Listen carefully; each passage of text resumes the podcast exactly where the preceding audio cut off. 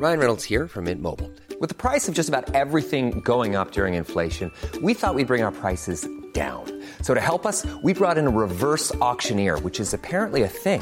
Mint Mobile unlimited premium wireless. Ready to get 30, 30, bit to get 30, bit to get 20, 20, 20, bit to get 20, 20, bit to get 15, 15, 15, 15 just 15 bucks a month. So, Give it a try at mintmobile.com slash switch. $45 upfront for three months plus taxes and fees. Promo for new customers for limited time. Unlimited more than 40 gigabytes per month. Slows. Full terms at mintmobile.com.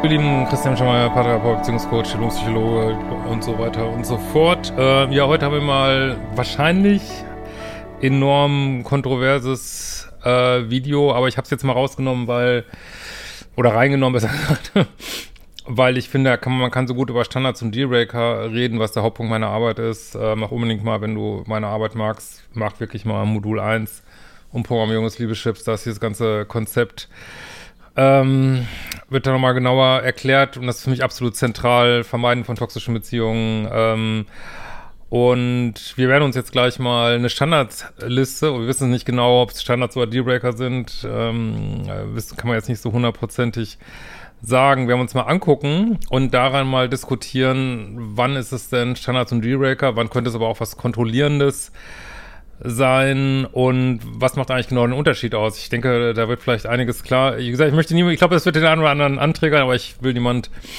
anträgern. Manchmal ist es aber gut, sich so ein bisschen extremere Sachen anzugucken, um das zu verstehen. So, was wir jetzt hier sehen, das geistert durch ganz äh, Twitter irgendwie, ähm, und zwar von der Freundin gepostet, die das bekommen hat hier. Das ist eine Standards- Dealbreaker-Liste. Wie gesagt, gibt es den englischen Begriff Boundaries weiß man jetzt nicht hundertprozentig, ob es verhandelbar ist oder nicht. Und sie hat sich halt tierisch über aufgeregt, wie toxisch und wie kontrollierend ihr Mann ist und ich weiß nicht was. So, jetzt gucken wir uns diese Liste erstmal an. Also der Mann sagt, ich übersetze das mal kurz, äh, ganz einfach, wenn du Folgendes brauchst, und dann kommt eine Liste, äh, Surfen mit Männern, ähm, unangemessene Freundschaften bis Männern ohne irgendwelche Grenzen, Modeln, ähm, Bilder posten in einem Badeanzug, äh, sexu sexuelle Inhalte posten und ja, Freundschaften mit anderen Frauen, äh, die selber an sehr unsicher sind äh, oder eine wilde Vergangenheit haben. Ähm, ja, da fühle ich mich nicht wohl mit. So. Und er sagt das jetzt auch, also muss immer den Kontext sich angucken, sagt jetzt auch und drunter noch, äh, ich bin einfach nicht der richtige Partner für dich. Ähm, wenn dir das, wenn dich das glücklich macht, dann unterstütze ich dich gerne darin, aber eben nicht aus einer Beziehungssicht.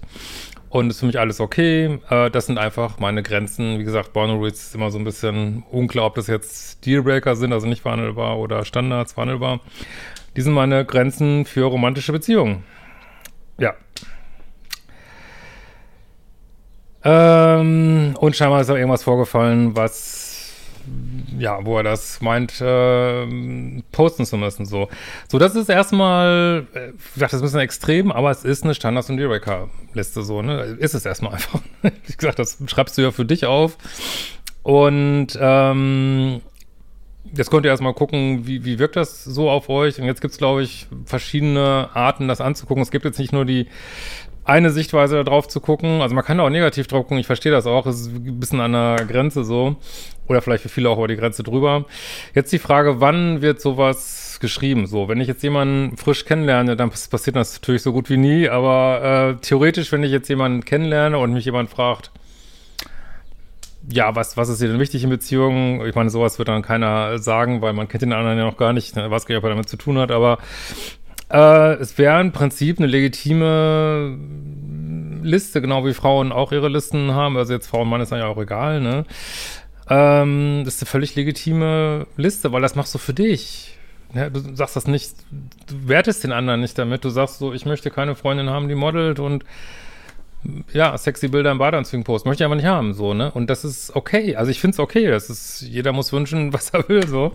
Das heißt, wenn man das am Anfang einer Beziehung machen würde, würde ich sagen, ja, äh, ist wie gesagt, das dürfen wir nicht werten, das muss jeder für sich selber feststellen, so, ne? Und ähm, jetzt ist aber das Problem, jetzt haben wir zwei Probleme. Also erstmal ist es natürlich nicht am Anfang der Beziehung abgesendet, sondern mittendrin. Vermutlich, oder sehr, ja, ist es. Äh, und dann ist diese Frau halt eine Surflehrerin, die modelt, äh, auch schon vor der Beziehung. und äh, da wird's halt echt äh, schwierig, weil ähm, jetzt jemand zu sagen, du sollst irgendwas nicht weitermachen, was du vorher gemacht hast. Aber äh, der, okay, wir kommen noch zu dem entscheidenden Punkt, kommen wir gleich noch. Also man, man könnte es so verstehen, dass er das sagt. Soll irgendwas nicht mehr machen, was sie vorher gemacht hat. Sie ist aber eine Surflehrerin, ne? Und sie modelt, das ist ihr Job. Ja, das ist, äh, da wirst du mit deiner Standards- und Dealbreaker-Liste nicht weiterkommen, so, ne? Das, äh, man, ein paar Sachen sind auch drauf, die würden mir auch nicht gefallen in der Beziehung, so, ne?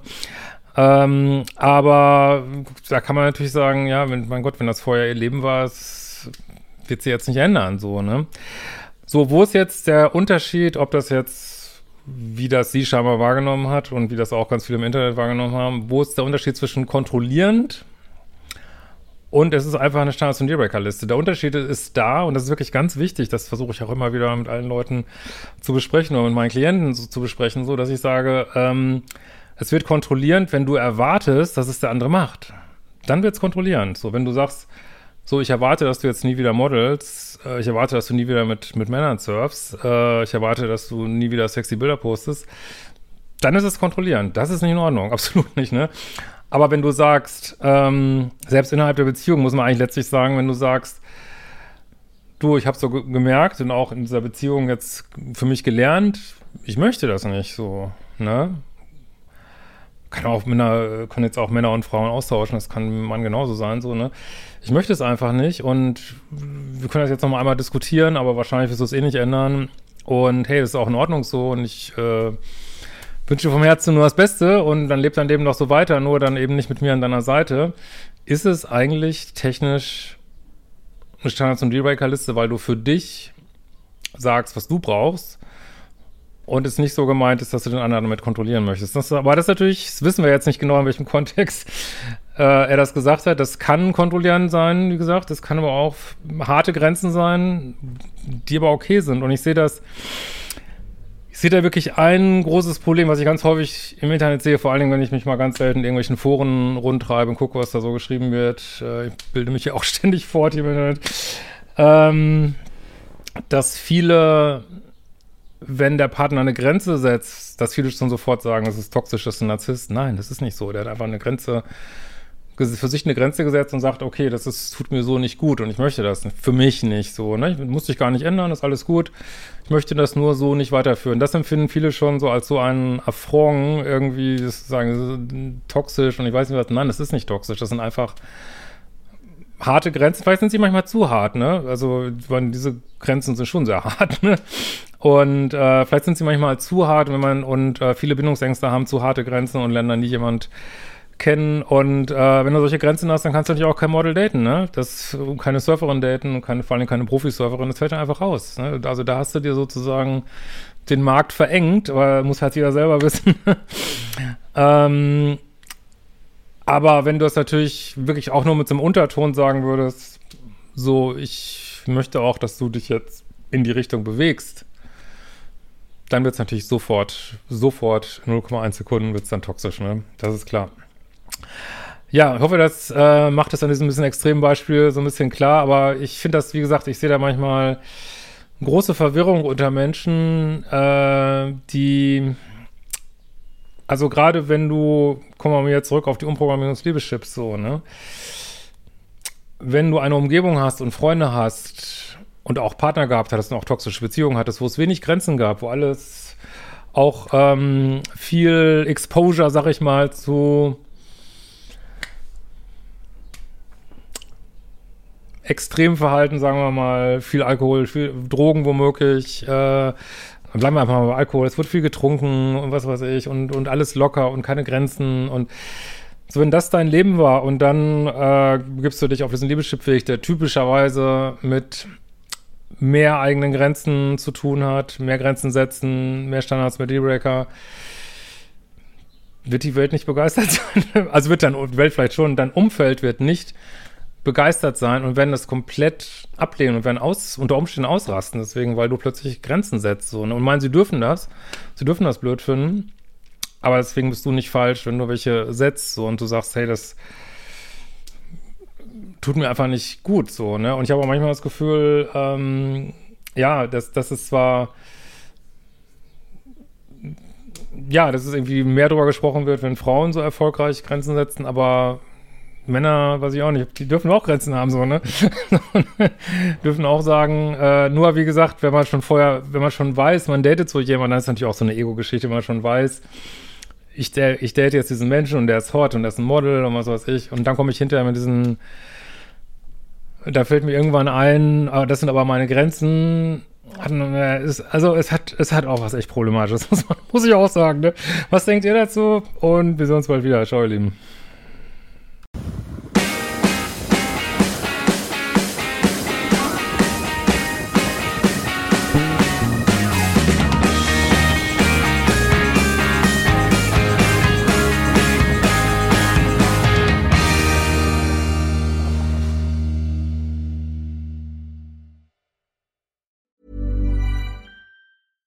Even when we're on a budget, we still deserve nice things.